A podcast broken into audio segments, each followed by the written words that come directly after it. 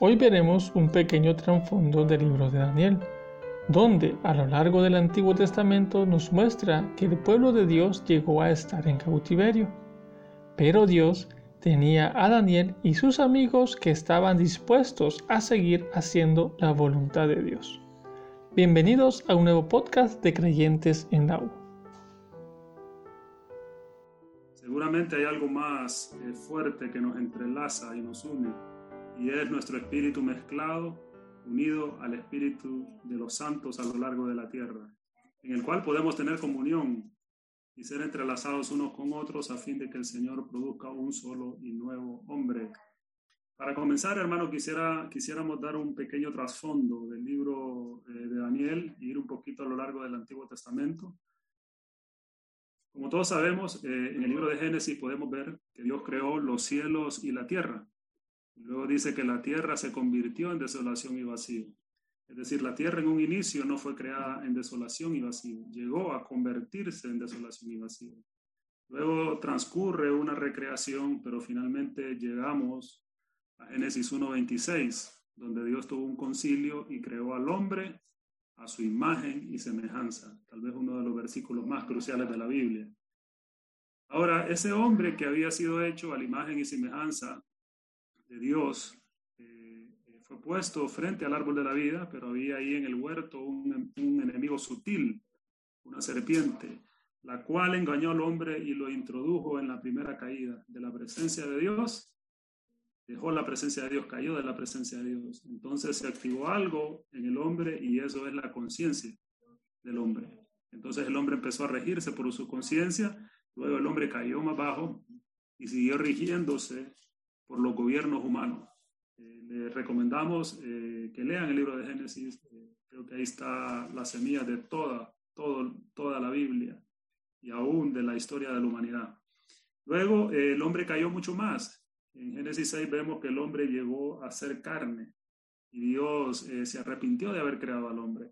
Pero alabado sea el Señor que en la Biblia los peros son maravillosos y vemos que había un hombre allí que encontró gracia a los ojos de decir, todo el linaje humano iba a ser juzgado, pero había uno que era algo de justicia. Y ese era Noé, y junto con toda su familia eh, pasaron por las aguas de la muerte. Finalmente transcurrieron todos esos días, todas esas noches en esa arca. Y finalmente ellos eh, comenzaron una nueva era. Es decir, comenzó un cambio de era donde todo lo viejo eh, ya no existía, ahora todo era hecho nuevo. Yo a veces les digo a mis hijos, eh, cuando vemos la situación actual, eh, oh, que la pandemia, que la situación global, que la economía, que la maldad en el hombre, yo les digo, queridos hijos, el mundo no siempre fue como nosotros lo conocemos y no siempre será como nosotros lo vemos. Un día el Señor vendrá de regreso y queremos estar en estas reuniones fomentando y teniendo la expectativa que pueda despertar ese anhelo de que el Señor regrese, es decir, un día veremos otros cielos y otra tierra. Alabados el Señor. Ahora, eh, después eh, vemos que salen los linajes humanos. Dentro del linaje humano eh, estaba la cuna de la cultura, dicen algunas historias antiguas, era esa zona de Caldea, Ur de los Caldeos.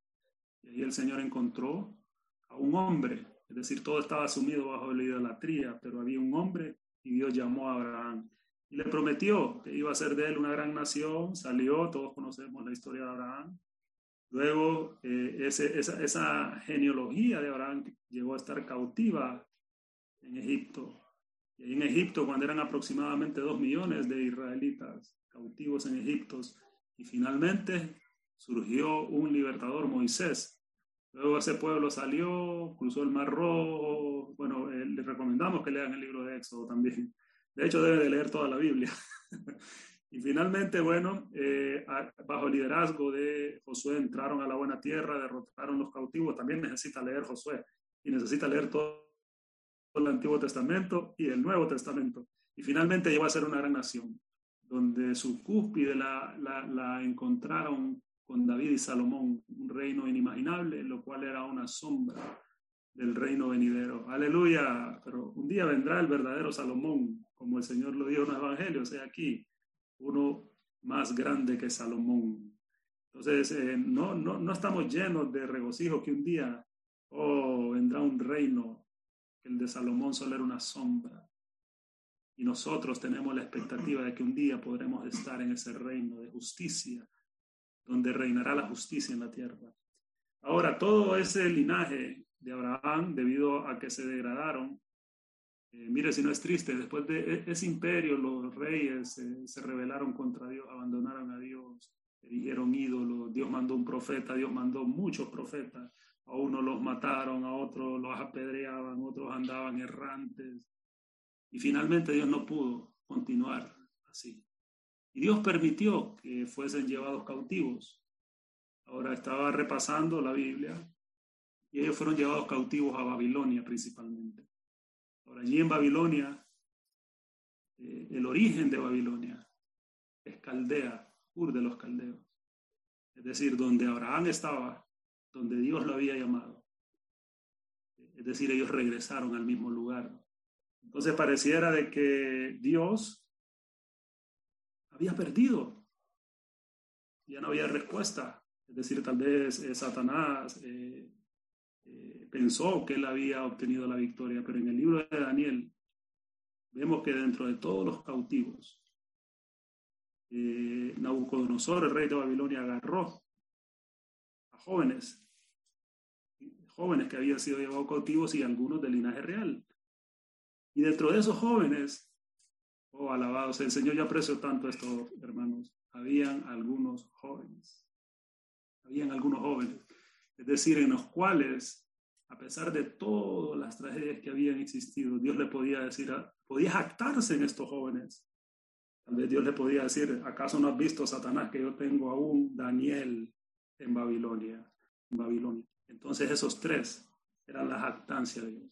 Ahora tal vez donde, imagínese, donde está usted, en la universidad que está, en el barrio, el municipio, ya sea la ciudad, sea cerca de la playa, sea en la montaña, sea en su centro educativo, sea virtual o sea presencial. ¿O no sería maravilloso que Dios pudiera tener una jactancia y decir, decirle a Satanás, no importa cuánto se hayan degradado, pero yo tengo a un hermano ahí tengo uno que ha propuesto en su corazón no contaminarse. Entonces es maravilloso. Yo les digo, ese imperio babilónico, no nos podemos imaginar qué tan eh, grande era ese imperio. Es decir, había todo tipo de atracción, todo tipo de usurpación, eh, tanta belleza de ese imperio, los astros, la filosofía, la herencia cultural.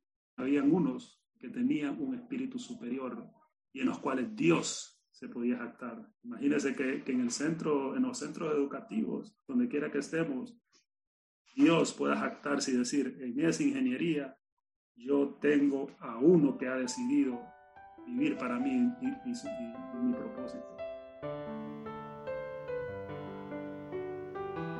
Qué maravilloso es ver que entre muchos el Señor puede hallar algunos que se consagran a Dios para vivir para Él y su propósito. Nos esperamos en nuestro próximo podcast.